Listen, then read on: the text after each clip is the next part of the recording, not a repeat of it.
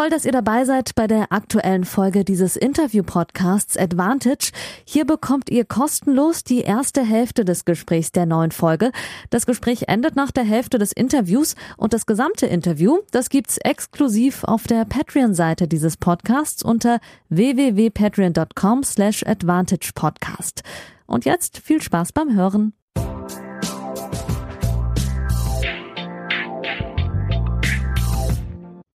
Folge 99, liebe Advantage-HörerInnen und vor allem liebe Patreon. Schön, dass ihr wieder eingeschaltet habt. Neue Woche, neuer Podcast und ich habe mir natürlich Verstärkung geholt. Es ist und bleibt ein Interview-Podcast, zumindestens die meisten Wochen im Jahr. Ähm, ganz kurz noch ein bisschen angekündigt. Vier Challenger-Siege, ein ATP-Finale in der Karriere stehen. ATP Höchstwert 85 2011 vor zwölf Jahren und aktuell auch deutscher Vizemeister noch mit Groß Hesselhohe. Ihr Tennisfreaks, ihr wisst natürlich schon, weil ihr auch Ankündigungen lesen könnt. Matthias Bachinger ist in München in der Leitung. Hallo. Servus Janik, schön, dass ich dabei sein darf.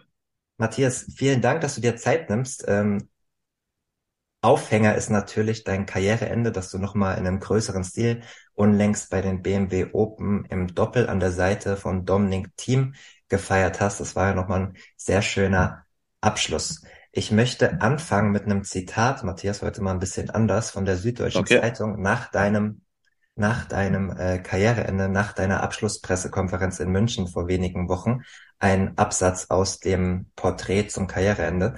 Ähm, hat die SZ geschrieben, Bachingers Karriere ist auch ein Lehrstück über die harte Realität im Tennissport und die zwei Seiten, die das Leben als Tennisprofi kennzeichnen. Auf einem Weg, den er vor 18 Jahren begann, der ihn vor 16 Jahren zu seinem ATP-Debüt führte und 2011 zu seiner besten Weltranglistenposition 85. Zum einen gäbe es, Zitat, keine andere Situation im Leben, sagte er, in der er ein vergleichbares Gefühl, gespürt habe wie nach einem Sieg in einem wichtigen Match. Allein dafür habe sich die Arbeit über mehrere Jahrzehnte gelohnt.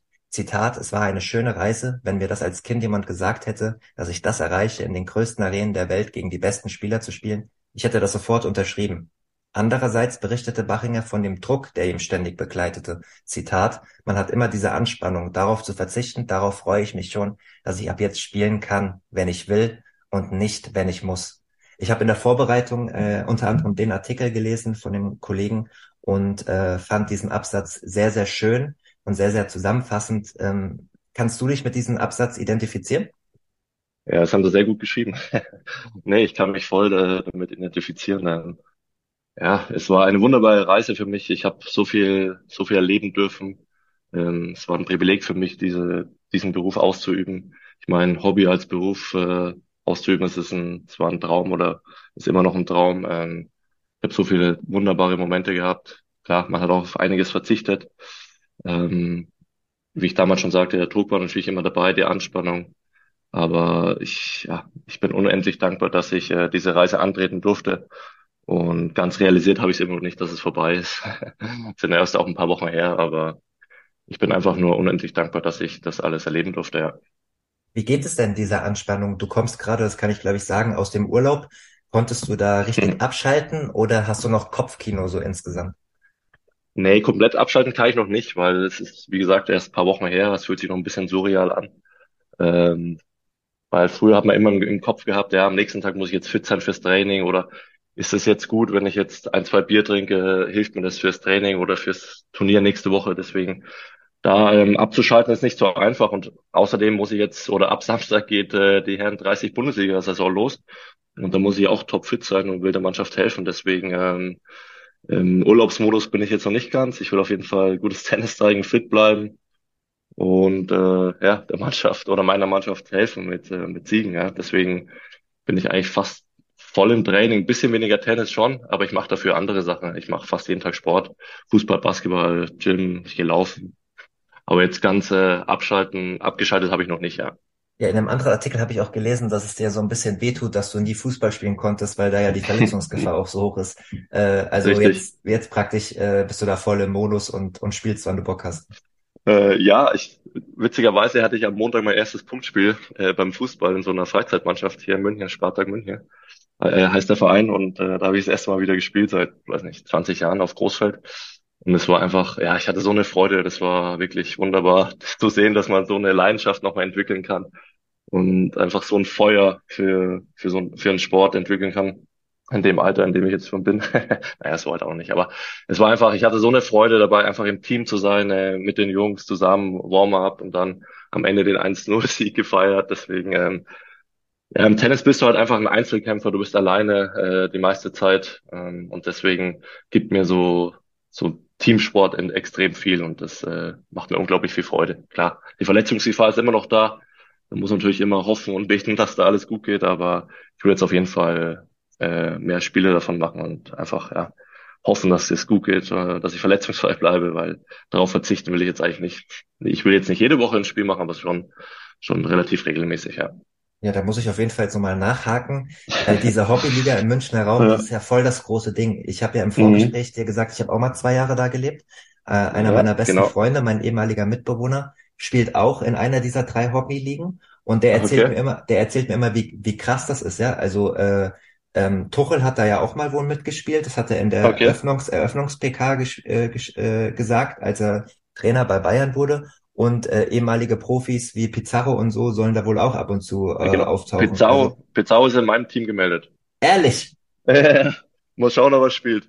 ja, ist ja Wahnsinn. Und noch andere Profis. Äh, ich glaube, Laut und so, Benny Laut und so sind auch irgendwo gemeldet. Ich das glaube auch, ja, ja, genau. Das gibt's ja in keiner anderen Großstadt, aber das ist ja so auch richtig so, ähm, also das wird ernster genommen als in normalen Kreisligen oder Kreisliga B, Kreisliga C. Ich spiele hier auch noch in der zweiten Mannschaft, äh, wir spielen Kreisliga äh, C. Ähm, okay. Wir nehmen es auch schon ernst, aber dafür, dass es in Anführungszeichen nur eine Hobbyliga ist, geht's bei euch schon ganz schön zur Sache. Höre ich zumindest. Absolut, ja, absolut. Das habe ich am Montag auch äh, sehen dürfen oder kennenlernen dürfen. Es heißt zwar ähm, Hobbyliga, aber es ist für mich jetzt nicht unbedingt Hobbyliga, klar. Ja gut, wir haben zum Beispiel kein Training, wir treffen uns nur zu den Spielen, deswegen ist es schon ein bisschen äh, amateurhaft. Ja, aber, aber das machen die anderen auch, das machen die anderen auch. Ja, Dafür sind echt? die bei den Punktspielen irgendwie äh, total okay. äh, fokussiert. Ich weiß auch nicht. Äh, ich dachte, manche Mannschaften haben vielleicht Training ein, zwei Mal die Woche. Aber dafür im Match geben alle Jungs alles und das ja, sind alles Top-Jungs äh, bei der, in der Mannschaft, wo ich spiele. Äh, viele Freunde dabei. Das wollte ich gerade fragen. Sind das, äh, sind, das, sind das Freunde von dir? Wissen die, dass du Tennisprofi warst? Ja, ja, die wissen das alle, ja. genau. Deswegen haben sie auch ein bisschen äh, Nachsehen mit mir, wenn ich jetzt nicht gleich äh, zwei Tore im Spiel mache. nee, aber ja, die, die nehmen da schon ein bisschen Rücksicht auf, auf mich, aber es ist schon nicht so einfach, als Tennisspieler dann voll in Zweikampf zu gehen, weil man hat immer noch ein bisschen Respekt und hofft, oder will nicht, will man, man will sich nicht verletzen, weil, wie ich gesagt habe, ähm, noch einiges vor mir. Ja, dass ich halt in den Spielen nicht äh, voll in den Zweikampf gehe, weil natürlich die Verletzungsgefahr relativ hoch ist und ich muss ja fit bleiben, jetzt auch für die Liga. Da habe ich ja noch einiges vor mir, deswegen äh, passt sich natürlich schon auf, aber es war natürlich eine große Umstellung für mich, jetzt da erstmal wieder auf, auf einem großen Feld zu spielen. Aber wie gesagt, der Spaß war im Vordergrund und wir haben gewonnen 1-0, deswegen habe ich den nicht komplett das Spiel versaut. Das ist sehr, sehr gut. Und da haben wir auch einen guten Übergang äh, zu Dominik Thiem, der ja selbst ja. auch eine Hobbymannschaft hat äh, in Österreich, wo auch einige Tennisprofis immer mal wieder mitgespielt haben. Ich höre auch. Ja, da habe ich, da hab ich einmal mitgespielt sogar. Ah, dann erzähl mal bitte, äh, in welchen, in welchem Umstand? Wo war das? Ja, es war, glaube ich, zwei, ja, es war in Wien, es war, glaube ich, 2016, da war ich äh, mit zwei Kumpeln in Wien über das Wochenende, genau, und dann haben wir zufälligerweise geschrieben, dann hat er gesagt, ja, wir haben Sonntag Spiel, willst mitspielen? Ich so, ja klar, ich brauche nur, wenn ihr Schuhe habt, äh, bin ich dabei. Und dann habe ich da mitgespielt, das war mega auch, ja. Einige Tennisspieler waren dabei und natürlich einige Zuschauer, weil der Dominik natürlich einen großen Namen hat. Und das war auch eine coole Erfahrung, ja. Es hat, ja, es hat Spaß gemacht. Und wie ja, gesagt, Fußball macht mir immer Spaß, ja. Und dann halt mit Tennisspielern und man kennt viele Leute, das ist natürlich mega, ja. Mir hat ein Kollege mal erzählt, dass das teilweise aber auch äh, Harakiri ist nach auch zum Thema Verletzung, ne? Weil ich meine, ihr seid Leistungssportler, ihr seid natürlich dann ehrgeizig. Ähm, und äh, dass man da immer beide Daumen drückt, dass sich da niemand irgendwie verletzt. Äh, stimmt, also es ist ja, wäre ja Wahnsinn, wenn dadurch jemand einen Slam oder so verpasst, ne? Aber äh, klar. Den, ja, da haben natürlich, nee, da haben natürlich alle extrem aufgepasst äh, bei dem Spiel mit Dominik. Da wusste natürlich jeder Bescheid, dass wir Tennisspieler sind und das war völlig harmlos. Da ist jeder hat ihn ja zurückgezogen. Aber jetzt in der, in der Freizeitliga, wo ich spiele, da geht schon ein bisschen härter zur Sache, ja. Ist alles fair, aber man weiß ja nie, es kann ja so schnell gehen. Ähm. Deswegen muss man einfach hoffen und beten, dass, dass da alles gut geht immer, ja. Definitiv. Äh, für die HörerInnen, die zum ersten Mal zuhören und die letzten sieben Minuten zugehört haben, ja, wir sind ein Tennis-Podcast. ähm, und der Übergang zu Dominik Thiem passt wunderbar, weil Dominik Thiem hat eine entscheidende Rolle ähm, bei den BMW Open auch für dich gespielt. Äh, ja. Er war äh, so fein, äh, wobei das bei ihm nicht wirklich überrascht, wenn man ihn kennt und beobachtet. Und hat sich bereit erklärt, äh, anlässlich deines Karriereendes mit dir zusammen Doppel zu spielen. Erzähl doch mal ein bisschen, plauder mal aus dem Nähkästchen. Wie kam das jetzt ja. am Ende zusammen? Du hast ja in letzter Zeit nicht allzu viel gespielt gehabt. Genau. Nee, ich habe die, die Entscheidung getroffen beim letzten Future, das ich gespielt habe in der, in der Schweiz. Und es war ungefähr fünf Wochen vor dem BMW Open. Und da habe ich mich entschieden, dass es einfach nicht mehr geht, dass ich einfach keine Lust mehr habe, dass es mir keinen Spaß macht, äh, auf den Futuren zu spielen und dann, ja, dann erste Runde oder zweite Runde zu verlieren. Es war halt körperlich und mental einfach nicht mehr möglich. Und ja, irgendwann ist es halt äh, an der Zeit und muss man auch dann akzeptieren und eingestehen, dass es, dass es vorbei ist. Das ist natürlich war natürlich sehr schwierig für mich und auch sehr emotional, weil ja, das war mein Leben oder ist mein Leben. Ähm, ja, deswegen war das natürlich eine Entscheidung, die, die sehr emotional und hart war. Und dann habe ich mir überlegt, ja, jetzt kommen die BMW Open und es war immer mein Traum beim BMW Open, äh, meine Karriere zu beenden. Und dann habe ich mir überlegt, ja, mit wem könnte ich denn doppelt spielen? Ja? Mit wem hätte ich eine gute Chance, äh, eine Wildcard zu bekommen? Und dann habe ich halt gelesen, dass der Dominik äh, eine Wildcard fürs Einzel bekommt. Äh, und dann habe ich ihm geschrieben und wir hatten eh relativ viel Kontakt in letzter Zeit und da habe ich ihm die Situation erklärt, dass ich halt jetzt äh, bei dem BMW Open mein letztes Turnier spielen will und ob er Lust hätte, mit mir da doppelt zu spielen. Und dann hat er sofort gesagt, was unglaublich ist, ja klar, ich spiele auf jeden Fall mit dir, wenn du das willst und es wäre mega und es wäre super, aber es wäre ein Traum, wenn, wenn das klappen würde und ja, das sieht man halt, wie, was der Dominik für ein toller, toller Mensch ist und ja, für einen super Kerl. Dass er ein toller Tennisspieler ist, das wissen wir ja, aber auch, was viel wichtiger ist, dass er halt einfach ein ganz toller Mensch ist. Und ja, dann habe ich ein Patrick Kühn davon erzählt und er fand es gut und dann hat es am Ende, ja, Gott sei Dank geklappt. Ähm, möchte ich auch nochmal an Patrick Kühn dafür danken dem BMW Open, dass sie mir oder uns die Chance gegeben haben, äh, da nochmal spielen zu dürfen und mich da zu verabschieden. Ja. Deswegen, es war perfekter Abschied für mich. Meine Freunde waren da, meine, meine Familie war da und ja, besser hätte ich es mir nicht vorstellen können. Ich stand auch auf Platz vier beziehungsweise Platz eins offiziell, aber Insider nennen ihn ja Platz vier, äh, genau. wo du auch schon das eine oder andere äh, enge Spiel hattest. Ich stand ja. auch im letzten Satz da.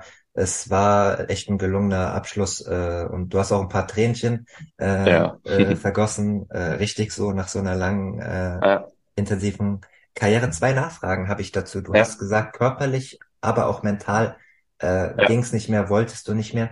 Ähm, ich weiß, dass du vor einigen Jahren schon Probleme hattest mit der Patellasehne am Knie. Genau. Mal wieder. Ähm, was hat, also, es ist ja wahrscheinlich immer ein Mix, wenn man seinen, seinen Spitzenwert nicht mehr erreichen kann, äh, den du ja brauchst, deine absolute Leistungsspitze, um, um das Level äh, zu spielen, was du kannst, sprich, äh, äh, Top 100 Level an einem, an einem sehr guten Tag mit deinem offensiven Tennis. Ähm, äh, spezifizier doch nochmal, was genau hat den Ausschlag gegeben? War es körperlich einfach nicht mehr oder, oder war es vom Kopf her zu schwer, dich nochmal zu quälen? Oder beides? Ähm, beides. Es, eine, es war eine Kombination aus beiden. Ich meine, letztes Jahr habe ich ja fast keine Turniere spielen können und ich glaube ja. kein einziges Turnier richtig, weil ich immer was hatte. Mhm. Schulter, Rücken, dann Bänderriss. Ähm, deswegen bin ich ja auch dann auf 800 abgerutscht und dann habe ich mir halt gesagt, ja komm, so will ich jetzt nicht meine Karriere beenden. Ich will wirklich noch paar Turniere spielen, wo ich einigermaßen fit bin und dann schauen, ob es vielleicht dann nochmal irgendwie geht. Das ist ja die Hoffnung, dass man sich dann bei den Futuren irgendwie noch durchspielt. Und in der ersten Januarwoche habe ich auch gleich Finale gespielt beim großen Future. Das war eigentlich ganz okay. Aber da habe ich schon gemerkt, puh, ja, Körper, der, der ist nicht mehr so hundertprozentig fit. Ja, es zwickt halt immer was. Und dann ist das Training auch natürlich oft eine Qual, auf den Tennisplatz zu gehen und dann tut ein bisschen immer, tut immer ein bisschen was weh, dann kann man einfach nicht mehr 100% trainieren und dann macht es auch wirklich nicht mehr so viel Spaß und es zermürbt auch einen. Und trotzdem versucht man es halt dort äh, irgendwie, das durch, sich durchzubeißen. Aber auf Dauer ist es halt brutal schwierig für den Kopf dann und sich immer zu quälen, weil wenn es jeden Tag eine Qual ist, dann, dann, ja, es geht auf Dauer natürlich nicht. Und ja, und dann habe ich halt gesehen bei dem Future in der Schweiz, dass es mir einfach keinen Spaß mehr macht, äh, äh, mich zu quälen. Und äh, genau, und das ist halt einfach eine Kombination aus beiden. Wenn der Körper nicht mitmacht, dann äh, macht der Kopf auch nicht mit und das ist halt einfach, dann macht es mir keine Freude und keinen Spaß mehr und dann äh, für was, ja, für was macht man es dann noch, ja. Ich meine, ich hätte mich durchspielen müssen von 700 wieder auf, weiß nicht, auf 200, wenn ich wieder Grand Slam Quali spielen will. Dann müsste ich jede Woche fünf Matches spielen, weil wenn ich da hochkomme, wo sie ja Turniere gewinnen und das Woche für Woche und das habe ich dann gemerkt, das geht einfach nicht mehr und dann und dann hat sich halt die Möglichkeit ergeben, beim BMW Open zu spielen und dann habe ich gesagt, ja, das mache ich jetzt. Das ist ein perfekter Abschluss, wenn es klappt. Und irgendwann ist es halt, ist alles vorbei leider im Leben. So ist es, ähm, auch wenn es traurig ist. Aber ja, dann habe ich da, das entschieden, dass es, ähm, dass es mein letztes Turnier ist und äh, es war absolut die richtige Entscheidung. Es fühlt, oder es hat sich super richtig angefühlt oder fühlt sich sehr richtig an.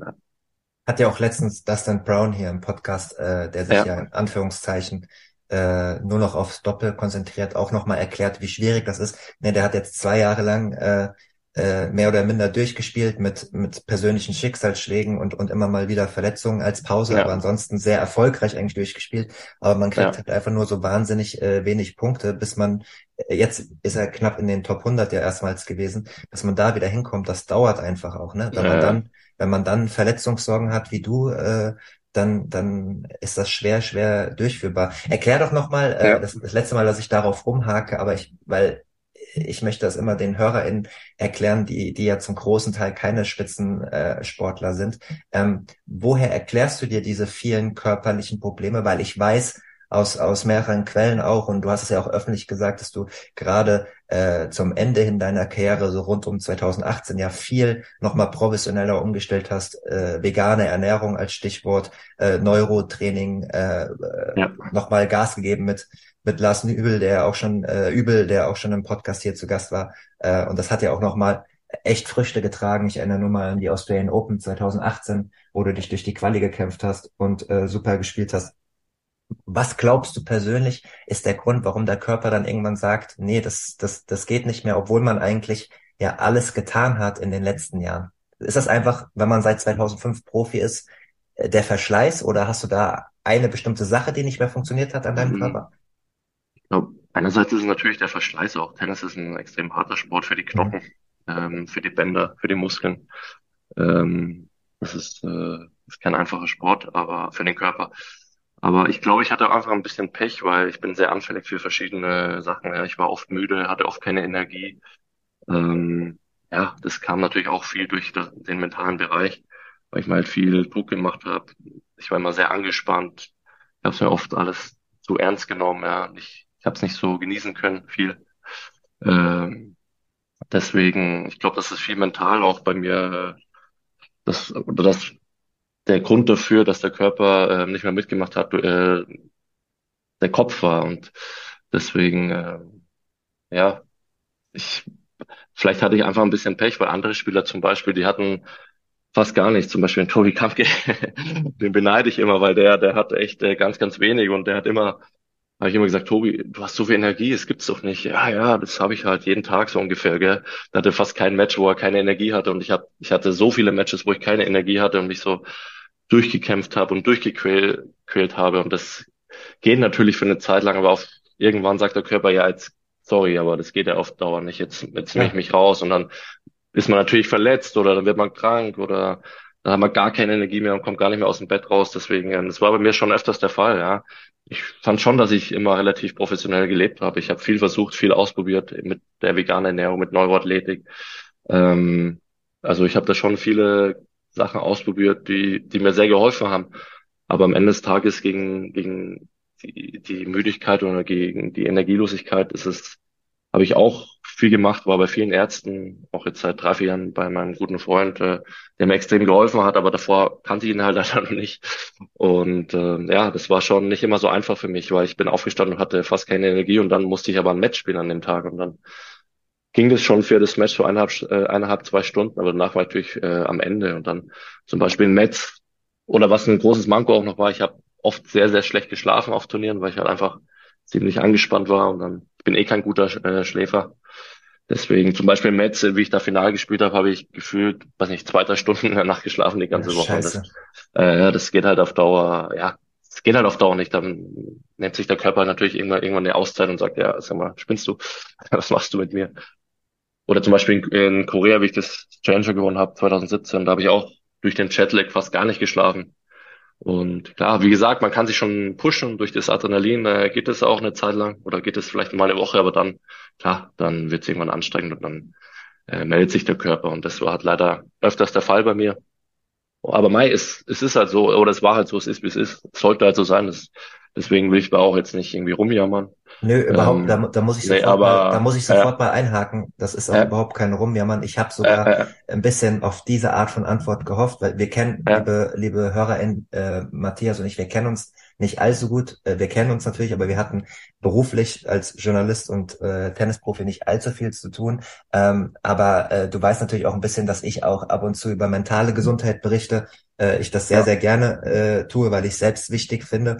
Äh, ich habe auch, äh, das weißt du wahrscheinlich nicht, vor ein paar Wochen hier im Podcast über ähnliche Probleme bei mir selbst äh, gesprochen. Diese okay. Energieprobleme mit unterschiedlichen Energieleveln einfach äh, im Alltag als Selbstständiger auch, der gucken muss, dass die Kohle reinkommt, der alleine ist und keinen Chef hat, etc. Und ja. ähm, nicht alles ist ja immer direkt eine Depression oder eine schwarze Depression, sondern man kann auch eigentlich gesund sein, aber trotzdem mit dem Energielevel schwanken oder in verschiedene Muster halt einfach reinfallen. Deswegen finde ich dieses ja. Thema total interessant und bin dankbar, ähm, dass du es angesprochen hast. Wenn ich da, wenn ich da nochmal äh, bei dem Thema gerne bleiben kann, weil als ja, ich klar. das nämlich selbst angesprochen habe, habe ich auch 30, 35 Nachrichten bekommen über, über Instagram.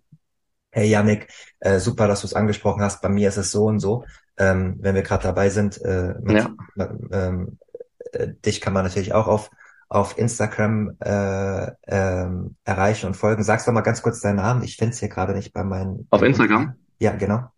Äh, Bachi2487. Genau, da könnt ihr ja. Matthias Bacher folgen und den Podcast findet ihr unter Advantage-Podcast. Der wurde vor ein paar Tagen gehackt, leider. Ich habe auch 100 Follower ungefähr verloren. Falls ihr irgendwelche Scheißnachrichten bekommen habt, die waren nicht von mir. Äh, sorry nochmal dafür. Ich habe jetzt aber alles wieder im Griff. Aber was ich eigentlich erzählen wollte ist, wenn ich da nochmal nachhaken kann, ähm, du hast von deinem äh, guten Kollegen erzählt, äh, mit dem du in den letzten drei, vier Jahren da viel ähm, äh, gearbeitet hast, um deine Energie zu kontrollieren. Ja. Was das Einzige, was mir dauerhaft hilft, ist, wenn ich mich morgens aus dem Bett quäle und früh Sport mache.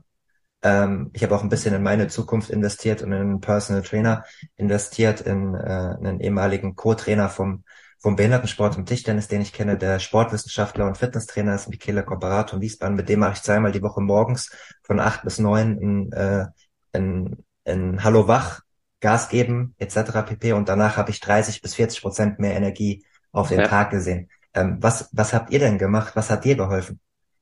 Also mein Kumpel ist ein Arzt natürlich und ja. ähm, ja, der hat halt alles getestet bei mir und, und er hat rausgefunden, dass ich halt ähm, dass ich äh, viele Schwermetalle in meinem Körper habe und das ist die Ursache dafür, dass ich ähm, mhm.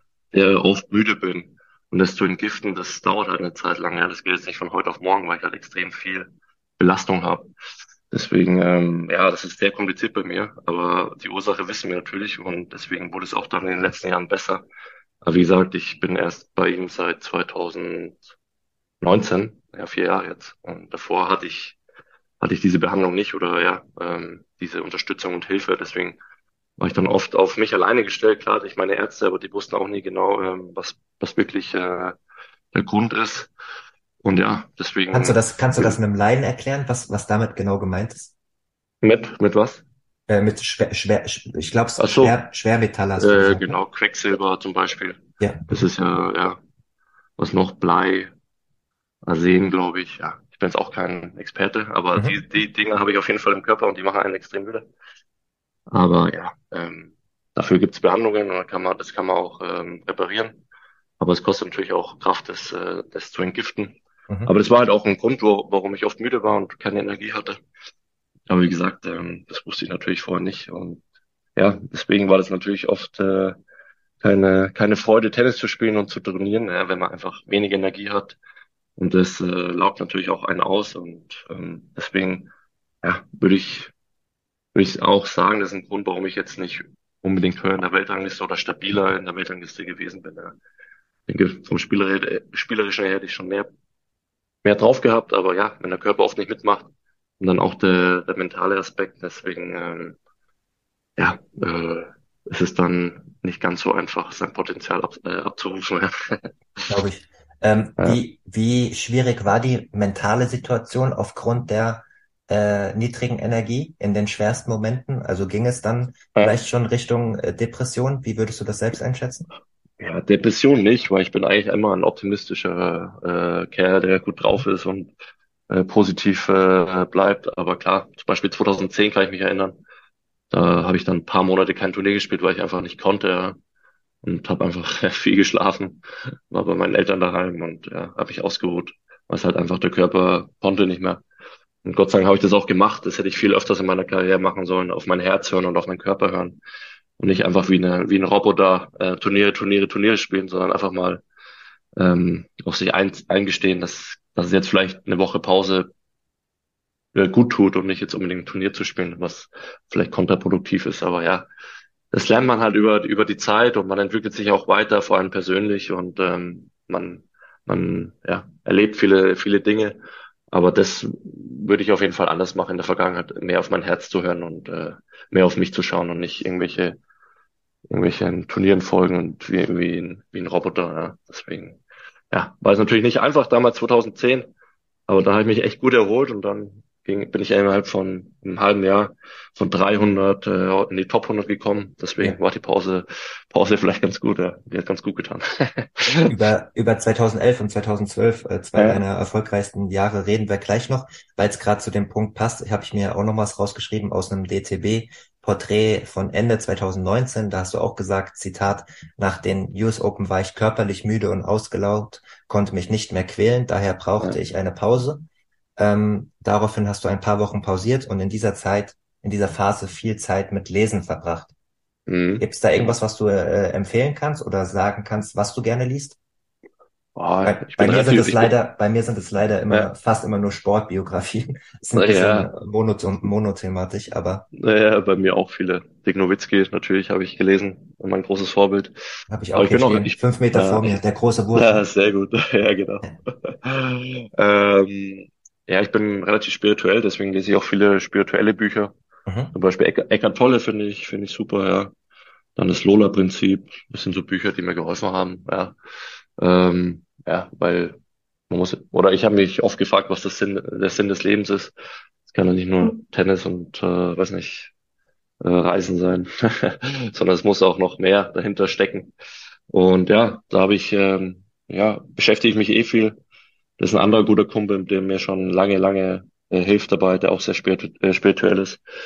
Und der hat mich da in die Schiene gebracht. Und äh, ja, ich meditiere auch jeden Tag oder ich meditiere sehr viel, sagen wir es mal so.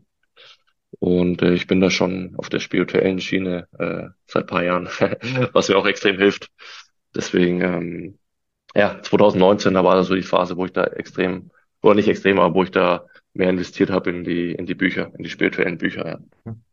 Am Ende des Tages ist es ja auch wichtig, dass es dir persönlich hilft und äh, dass man herausfindet mit zunehmenden äh, Lebensdauer, was einem, was einem gut tut und was einem, ja. was einem hilft. Ähm, wir sind ursprünglich mal gestartet, aber das macht überhaupt nichts äh, mit dem Thema, dass du mit Dominik Team das beendet hast und sind jetzt ein bisschen weiter weiter geschwommen, aber es war sehr sehr interessant. Aber ich möchte noch mal ganz kurz ein paar ja. Minuten über über die Woche, über die letzte Woche in München reden, weil da ist ja einiges passiert. Nicht nur, dass ein Grand Slam Sieger sich Zeit nimmt für dich im Doppel. Woher woher kennst du ihn eigentlich? Also klar vom Tennis, aber ja, woher genau. habt ihr diese enge Bindung? Wir haben 2014 ähm, in Doha das erste Mal gegeneinander gespielt und zwei Wochen später bei einer Australian Open äh, Quali. Mhm. Und da haben wir viel Zeit zusammengebracht, sind von Doha zusammen nach Melbourne geflogen, haben da oft trainiert und dann leider auch gegeneinander gespielt.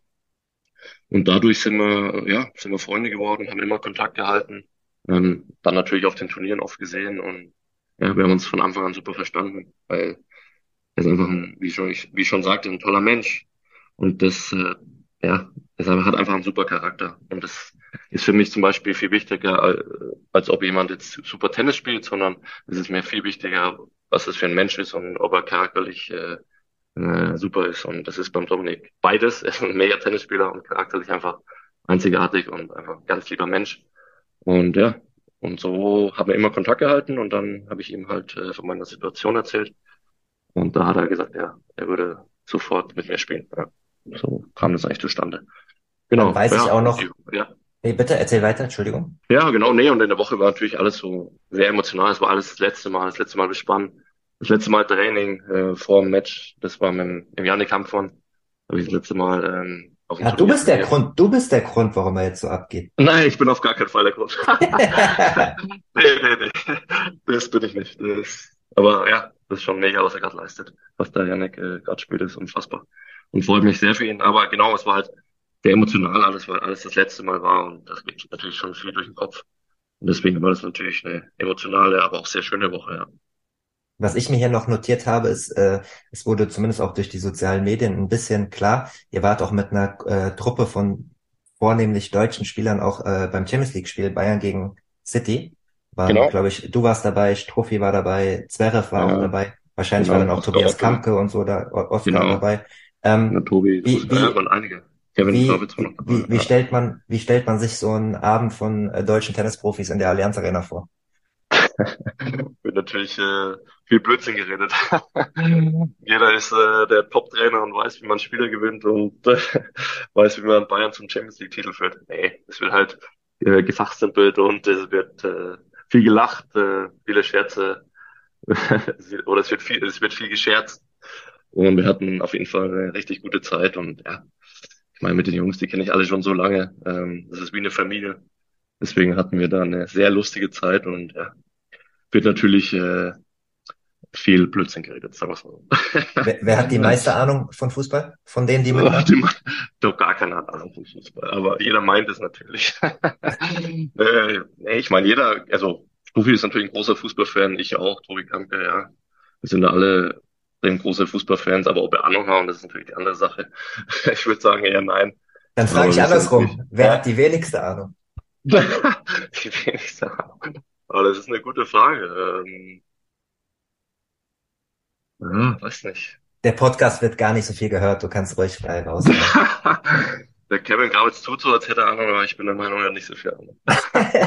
okay, Kevin war auch schon zu Gast. Grüße, Grüße, an der, Grüße an der Stelle. Nee, nee, ähm, ja genau. Aber wir hatten, wir hatten eine gute Zeit und das ist das Wichtigste. Ich meine, das, das war ein super Spiel, leider nicht mit dem, mit dem passenden Ergebnis, aber es war auf jeden Fall ein sehr, sehr, sehr lustiger Abend. Ja. Ja, natürlich für dich als Urmünchner und Bayern-Fan ja, Bayern ja. waren die letzten Wochen äh, äh, ungewöhnlich zäh. Ja, aber es ist auch mal schön, dass es ein bisschen spannender wird. Ich meine, es kann nicht immer so weitergehen, dass die Bayern alles dominieren, deswegen, das passt schon. Jetzt haben wir noch eine schöne Meisterschaft. Ich hoffe, dass Bayern die holt. Genau, aber ist ja mal, ist ja mal ganz nett, dass sich was rührt und dass es ein bisschen spannender ist. Ja. Das wollte ich nämlich ja. gerade fragen, ob man da noch was fühlt eigentlich, wenn es immer so gut läuft. Ich meine, weil als Tennisprofi, ja. weil, weil zum Beispiel ich, ich war auch Einzelsportler, aber ich bin auch Kaiserslautern-Fan. Das heißt, für ja. mich war das eine super Lebensschule, weil ich weiß super, wie man mit Niederlagen umgeht. Als, äh, bei, bei normalen Bayern-Fans äh, mhm. denke ich mir immer so, wenn die verlieren, da, da, da merkt man richtig im Gesicht, wie es zusammenfällt, oft, weil die es nicht gewohnt sind. Aber du als Tennisprofi hast natürlich eine andere Einstellung zum Verlieren.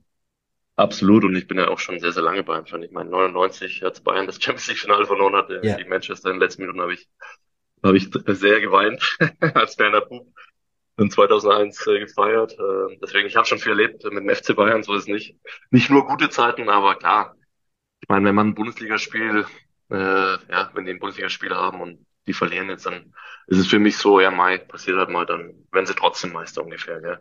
Champions League ist dann schon was anderes, aber ja, die Bundesliga war halt so, ja, so einseitig die letzten zehn Jahre. Deswegen ist es, finde ich, ganz gut, dass äh, Dortmund dieses Jahr weiter gegenhält und ja, mal schauen, was die letzten zwei Spieltage bringen. Aber wie schon gesagt, ich finde es gut, dass es spannend ist, das ist gut für den Fußball und gut für die Fans.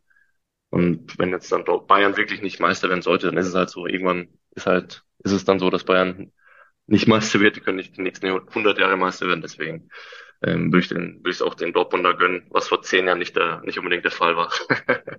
Aber jetzt hat sich das ein bisschen äh, verändert.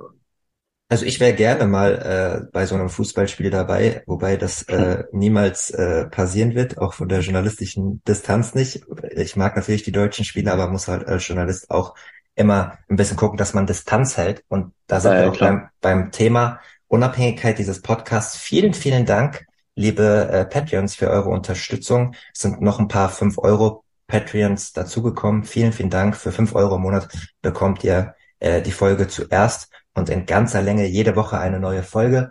Ähm, und zwei, drei Tage später, ihr wisst das, gehen dann rund 70 Prozent der Folge überall for free online, wo es Podcasts gibt. Und ihr dürft natürlich auch eigene Fragen einreichen ab dem 7 Euro Pledge. Und das hat die Sabrina, die schon mehr als ein Jahr ähm, mich unterstützt und diesen Podcast äh, natürlich fleißig gemacht. Und sie stellt eine relativ logische Frage, über die wir noch nicht gesprochen haben. Ähm, Matthias, Was ja. passiert denn jetzt eigentlich, wo du kein Tennisprofi mehr bist? Was, wohin soll die Reise gehen? Gute Frage. Ähm, nee, ich weiß schon ungefähr. Ähm, also als erstes möchte ich ein bisschen, bisschen runterkommen, bisschen das Leben genießen, bisschen reisen, ähm, Sachen machen, die ich äh, vorher nicht machen konnte, die mir extrem viel Spaß machen, so wie Fußball, da haben wir schon drüber geredet. Ähm, Basketball zum Beispiel spiele ich jetzt öfters. Ähm, also solche Sachen möchte ich machen. Und äh, dann habe ich jetzt ein paar kleinere Projekte. Ich spiele jetzt, äh, oder was heißt kleinere? Ich spiele ja die Herren 30 für große Siloe, da geht's am Samstag los. Ähm, da freue ich mich extrem drauf, weil ich äh, das erste Mal Herren 30 spiele und mit, mit sehr, sehr guten Freunden im, im Team spiele, mit Freunden, die ich schon seit der Kindheit kenne. Ähm, mit Maxi Bimmer, Emanuel Freizl, Luis Rattenhuber und all die, die im Team sind. Äh, da freue ich mich richtig drauf, weil es ist sportlich gesehen nicht mehr ganz so ernst. Natürlich immer noch wollen wir gewinnen und äh, es geht um einiges, aber der Spaß ist im, im Vordergrund und darauf freue ich mich mega, dass es da am Samstag losgeht. Dann unser erstes Heimspiel. Und dann werde ich die erste Bundesliga-Mannschaft betreuen bei uns in Großes Lohe. Da habe ich ja die letzten Jahre noch gespielt. Genau, denen werde ich helfen und die, werde ich betreuen. Und dann werde ich ja hier und So richtig auf der Bank als so richtig auf der Bank als Trainer? Ja, genau. Ja, ich cool. bin bei jedem Spiel dabei. Ähm, genau, Organisation. Das mache ich mit Maxi Wimmer zusammen und Christopher Kaas. Und äh, genau, ich bin auch, auch auf der Bank und äh, werde versuchen, den Leuten äh, zu helfen oder den Spielern zu helfen, so gut es geht. Genau, deswegen habe ich da jetzt schon mal zwei schöne Projekte. Dann spiele ich, ähm, oh gut, jetzt am Wochenende ist sogar Samstag, äh, habe ich Herrn 30, Sonntag zweite Herren bei den großen Salon, deswegen es wird ein anstrengendes Wochenende. Und dann werde ich äh, hier und da ein paar Trainerstunden geben. Ich werde mit Freunden Tennis spielen, die einfach Lust drauf haben, Tennis zu spielen. Und es macht mir auch Spaß. Äh, auch wenn es jetzt äh, sportlich gesehen jetzt nicht, mir jetzt nicht hilft, aber es macht mir extrem Spaß, ja. äh, Leute zu sehen, die, die einfach Tennis, äh, die einfach so viel Freude am Tennis haben und denen es so viel Spaß macht. Und dann automatisch habe ich extrem viel Spaß dabei. Deswegen, ja, werde ich jetzt erstmal solche Sachen machen. Genau. Und ich werde wahrscheinlich bei Eurosport die French Open so ein bisschen mitkommentieren als Experte. Die, die erste Woche. Das ist äh, eigentlich ziemlich fix weil es ja hier ein Unterföhring ist und das ist perfekt, das äh, bietet sich natürlich an, dass ich da ein bisschen meinen Senf dazugebe. genau, deswegen habe ich jetzt so ein paar kleinere Projekte, aber jetzt nichts Festes, was auch gut ist, weil ich einfach meine Freiheit, meine Freiheiten will und auch vielleicht mal Freunde besuchen will und äh, genau, vielleicht ein paar Städte anschauen. Ich habe natürlich viel gesehen äh, über die Jahre, aber das habe ich bei der letzten Pressekonferenz schon gesagt. Ähm, es war immer der Druck dabei und die Erwartungen dabei in, in der Tennistasche, deswegen ist es mal schön, einfach ohne Druck und äh, Erwartungen zu reisen und einfach die Städte und die Orte besser genießen zu können. Ja. Deswegen, so ist der Fahrplan die nächsten Wochen. Sabrina, ich hoffe, du bist äh, zufrieden mit der Antwort und vielen Dank ja, an dich, dass du, dass du die, die Frage beantwortet hast. Und äh, Sabrina, danke für deine Unterstützung. Die zweite Hörerfrage kommt von Marcel, der auch schon seit mehr als einem Jahr unterstützt. Es geht in dieselbe Richtung, aber ein bisschen spezifischer, deswegen stelle ich sie jetzt als zweites. Ähm, ja. Er schreibt, du warst ja lange an der Tennisbase äh, in Oberhaching. Kannst du dir auch vorstellen, deine Expertise äh, hauptberuflich als Trainer an die jungen Talente weiterzugeben? Das ist ja immer so ein bisschen die Gretchen, ja. diese Gretchenfrage äh, für euch als Tennisprofis. Man reist ja. ja, die ganze Zeit um, um die Welt und dann will man eigentlich ja nicht mehr reisen. Aber genau. äh, es gibt ja dann die Möglichkeit, entweder dort an der Base als Trainer zu arbeiten, aber dann wird man ja wahrscheinlich auch oft irgendwie als Touring-Coach äh, eingesetzt. Mhm. Er ist auf jeden Fall eine Option für mich, äh, Jugendliche zu trainieren. Ich habe echt viel, viel erlebt in meiner Karriere. Äh, nicht auf aller, allerhöchstem Niveau, aber auf sehr, sehr gutem Niveau. Und ich hatte viele Up and Downs und ich habe mental viel mitgemacht, deswegen kann ich mich, glaube ich, sehr, sehr gut in Spieler allgemein reinversetzen. Ähm, wahrscheinlich eher in Profis, würde ich jetzt sagen, aber klar, auch in Jugendliche, da kann man sich ja reinarbeiten und ähm, das ist auf jeden Fall eine Option, aber wie genau, das werden wir sehen. Vielleicht in Oberhaching, klar. ist immer eine Option, das ist eine super, super Tennis-Base. Äh, viele Freunde sind da von mir, der Lars, der Lukas, ähm, ähm, klar, ist bei mir ums Eck. Tobi Sommer noch, natürlich, darf ich nicht vergessen. ähm, deswegen, das ist auf jeden Fall eine Option, aber ähm, im Moment, wie gesagt, will ich mich jetzt nicht äh, fest committen und irgendwas fest zusagen, sondern will meine Freiheiten. Und wie, und wie du schon meintest, ich will jetzt nicht unbedingt jetzt 30 Wochen äh, im Jahr wieder unterwegs sein, sondern erstmal ein bisschen abschalten, ein bisschen zur Ruhe kommen, runterkommen äh, und ein bisschen, ja, ein bisschen ein relativ normales Leben führen. Mal schauen, ob das funktioniert. Aber ich kann mir zum Beispiel vorstellen, was nicht 10, 15 Wochen jetzt erstmal zu reisen, wenn das Angebot passt und wenn ich, wenn ich Lust drauf habe. Aber ja, das Gute ist, dass ich keinen Stress habe, sondern dass ich mir jetzt erstmal aussuchen kann, was ich machen will. Und ich muss jetzt nicht unbedingt den nächsten Job annehmen, was natürlich äh, ein Luxusproblem ist, sagen wir so. Ich nehme jeden Job an. Wenn ihr irgendwas da draußen, nein, Spaß. Ähm, auch dafür danke äh, für, für die Antwort. Äh, ja, es ist, glaube ich, auch ein, äh, schwierig von, äh, von Woche zu Woche dann so den Übergang zu finden. Es ist schön, dass du, dass du den Luxus hast, der selbstbestimmt ähm, für, ja. für dich und den Kopf äh, da eine Absolut. Lösung zu finden. Dafür bin ich auch, also dass ich das, dass ich das so habe, ich, da bin ich wirklich sehr dankbar natürlich, weil das ist nicht, ist nicht die Normalität und äh, viele müssen halt dann einfach äh, zum Beispiel Trainerstunden geben und müssen, müssen arbeiten, um Geld reinzubringen. Das, äh, ja, das habe ich jetzt erstmal nicht die nächsten Wochen und Monaten, deswegen bin ich da unglaublich dankbar dafür, weil das ist schon ein Privileg. Wer mehr über den Trainerjob äh, äh, erfahren will, ähm, den kann ich äh, nur wärmstens empfehlen. Die Folge der letzten Woche mit Bundestrainerin Jasmin Wörr bei den ähm, Juniorinnen fast zwei Stunden super intensives, tolles Gespräch, was gut läuft beim DTB, was aber auch vielleicht noch verbessert werden muss. Und ähm, das weißt du ja auch, Matthias, äh, mit, mit Porsche als Sponsor haben die natürlich auch jemand im Hintergrund, der viel macht. Und die haben jetzt auch Andrea ja. Petkovic offiziell als Mentoring eingebaut. Bei den Männern ist es ja so, Philipp Kohlschreiber trainiert schon im Hintergrund jetzt sehr viel mit Max Rehberg, äh, dem deutschen Top-Talent. Äh, da soll ja. vielleicht ja auch mal was offiziell dann irgendwie passieren, vielleicht in der nahen oder fernen äh, Zukunft. Deswegen beobachten wir auch mal, äh, wie das bei dir weitergeht. Ist auf jeden Fall sehr spannend. Ich bin, ich bin ja. Verfechter da, davon, dass deutsche äh, Ex-Profis und Topspieler da auch eingebunden werden, um, um die nächste Generation mit, mit zu betreuen. Natürlich ist, ist nicht jeder Ex-Profi gleichzeitig ein guter Trainer, aber ja, die Expertise kann man ja auf verschiedene Art und Weise einbauen, auf jeden Fall. So sehe ich das zumindest. Ich hoffe, Absolut. dass da noch der ein oder andere dazukommt. Ja, auf jeden Fall. Ähm, wollen wir im ähm, letzten Teil dieses Podcasts ein bisschen auf verschiedene Punkte deiner Karriere eingehen. Und äh, an dieser Stelle sage ich auch nochmal vielen Dank für die Unterstützung. Euch da draußen, nächste Woche geht's nach Paris. Viele Reisekosten, ihr wisst das, ich bin selbstständig und ähm, verdiene mein Geld durch die Einnahmen, durch Texte.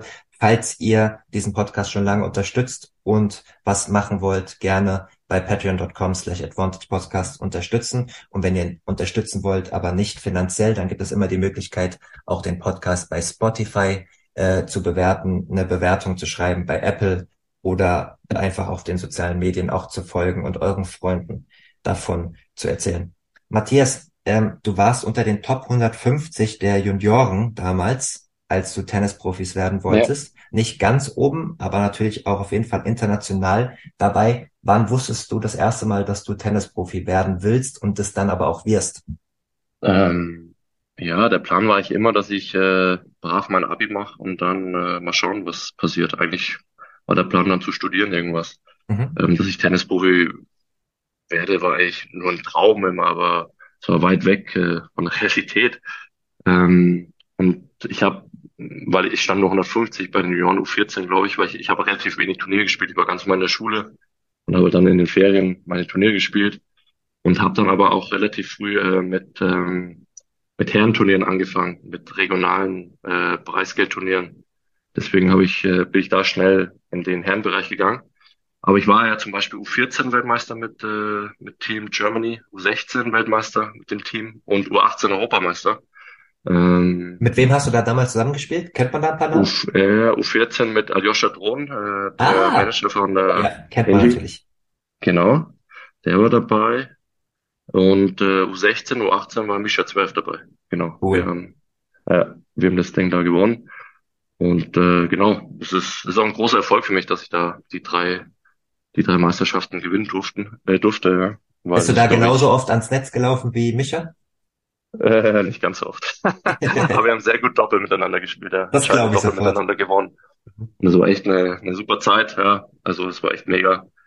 Und ähm, ja genau, und U16 sind wir Weltmeister geworden in Essen. Das war auch mega schön daheim. Ähm, Im eigenen Land war echt eine super Stimmung. Und das Und danach. Äh, Ganz kurz, das habe ich jetzt nicht vorbereitet, ja. aber das interessiert mich brennt.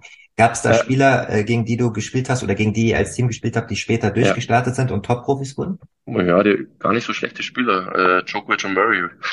Ach, die, die, kennt, die kennt man doch. Die kennt man, oder? Ja, genau, ich glaube auch. Nee, sind alles, alles unser Jahrgang. Ja.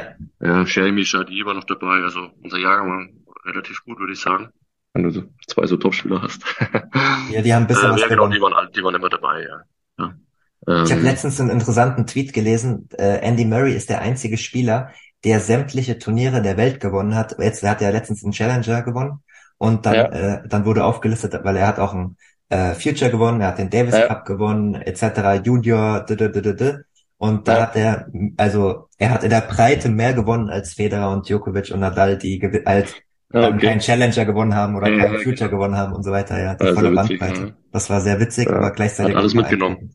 Ja, ja, hat alles mitgenommen da hinten. Ja, der ist ja sowieso, der ist ja noch so heiß auf Tennis zu spielen. Wahrscheinlich ja, 0,001 Prozent der Tennisprofis hätten das auf sich genommen, was er auf sich genommen hat. Ja, ist halt voller Leidenschaft und voller Liebe zum Sport und das, äh, das ist einfach wirklich so toll zu sehen, dass man dass so ein Spieler, der so viel erreicht hat und äh, solche körperlichen Probleme hat, immer noch so kämpft und alles auf dem Platz lässt, was er hat. Also das ist wirklich, ja, das ist einfach beeindruckend und das, das sieht man halt, wie er einfach diesen Sport liebt und ja, wir wissen ja, dass Liebe äh, einem die größte Energie gibt und ja, das sieht man beim beim Herrn Murray ganz gut. Ja. War ja auch dein, äh, korrigier mich bitte, aber wahrscheinlich ja. dein bekanntester Gegner bei Grand Slam Turnieren mal in der ersten Runde, richtig? Ja, ja zweite Runde war das sogar. Ja. Zweite Runde. Ja, genau. Welches Jahr war das nochmal? Ich sehe es hier äh, 2014 in New York.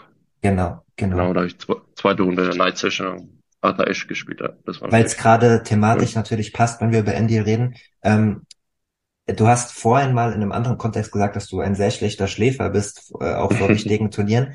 Ähm, ja. Erzähl doch mal ein bisschen aus dem Nähkästchen auch so zweite Runde US Open, Andy Murray. Ähm, ja. Zweite Runde war schon krass für dich, so ein großer Name. Ähm, wie ging's dir vorher in den, in dem, an dem Tag vorher, in den Stunden vorher? Lass uns mal ein bisschen teilhaben. Äh, also es war ein Night Session Match, deswegen hatte ich den ganzen Tag Zeit, äh, viele Gedanken oder mir viele Gedanken zu machen und die hatte ich auch. Ja. Ich war natürlich extrem nervös äh, den ganzen Tag über. Ich meine, man macht sich ja wirklich sehr, sehr viele Gedanken. Und ich war halt nie so ein, ein Typ, der da gesagt hat, ja, den hau, also, den hau ich weg oder ich spiele jetzt mega Tennis, sondern hatte immer ein bisschen Zweifel und immer ein bisschen Ängste in mir. Aber mei, so, so ist es halt, oder so war es. Ähm, deswegen hatte ich, war ich da schon sehr nervös den ganzen Tag über. Aber das Gute ist ja dann, sobald man auf den Platz äh, geht, dann äh, ist man so in der Zone und man bekommt gar nicht mehr viel mit äh, von, von außen und will halt einfach Punkte gewinnen und gutes Tennis spielen. Deswegen, sobald man auf dem Platz ist, das war für, dann war es für mich okay, aber ähm, an oder die Stunden vor, vor einem Match oder die Minuten vor dem Match, da, da habe ich mir schon oft sehr viele Gedanken gemacht. ja. Murray wirkt ja immer auf dem Platz so ein bisschen äh, crumpy, das ist ja auch so ein bisschen sein Spitzname, so äh, ja. gegen sich selbst sehr hart, aber auch oft dem Spiel, dem Gegner gegenüber jetzt nicht gerade äh, so, dass er die ganze Zeit lächelt äh, und so. Das war schon in der Jugend so. Das hat er, ich habe oft gegen ihn gespielt mit mit 14 mhm. und das war schon in der Jugend so, dass er halt dann gesagt, oh, er ist verletzt, er kann nicht mehr laufen und dann äh, ein Punkt später ist er voll zum Stopp gesprintet und hat das Match ganz normal durchgespielt. Aber es war, also es war schon immer bei ihm so. Das ist wahrscheinlich seine, also eine Art, mit äh, Druck umzugehen, aber das äh, hat er jetzt nicht äh, sich beigebracht, als er Profi wurde, sondern das hat er einfach äh, in sich und das hat er schon immer. Ja. Das war Anfang seiner Profikarriere übrigens ein großes Problem und ein großer Kritikpunkt. Äh, ich erinnere mich auch mal an Tommy Haas, der das äh, kritisiert hat. Ja. Vor, vor, das ist bestimmt schon 12, 13 Jahre her, so nach dem Motto, wenn er irgendwie Verletzungssorgen auf dem Platz hat, äh, Andy Murray, dass man das nicht so ernst nehmen sollte. Ähm, ja heute als so, ja. heute als Sir äh, ausgezeichnet, äh, nach dem ganzen äh, Verletzungssorgen mit der ja. künstlichen Hüfte wieder zurückgekommen ist. Ja, eine Legende äh, mit, ja, mit den Wimbledon-Titeln und Olympiasiegen back to back. Aber das war Anfang der Karriere, äh, da war das Image nicht so gut. Nee, war es auch nicht. Und wie gesagt, das hat er schon in der Jugend gehabt und da haben wir uns schon immer aufgeregt mit 14, was, er, was das für ein Schauspieler ja, krass. ist. Aber ja, krass. Es war halt so und das war seine Art, äh, Matches zu gewinnen. Er wollte halt einfach unbedingt gewinnen und hat dafür viel getan. Und ja, mei.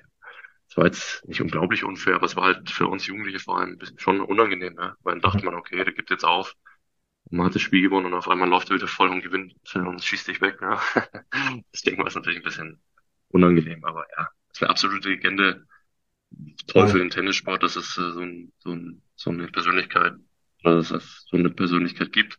Ja, klar. Dass wir den immer noch haben auf der Tour, dass er immer noch so tolles Tennis spielt und hoffentlich spielt er noch ein paar Jahre, weil ja, die, die Fans wollen ihn auf jeden Fall noch lange spielen sehen.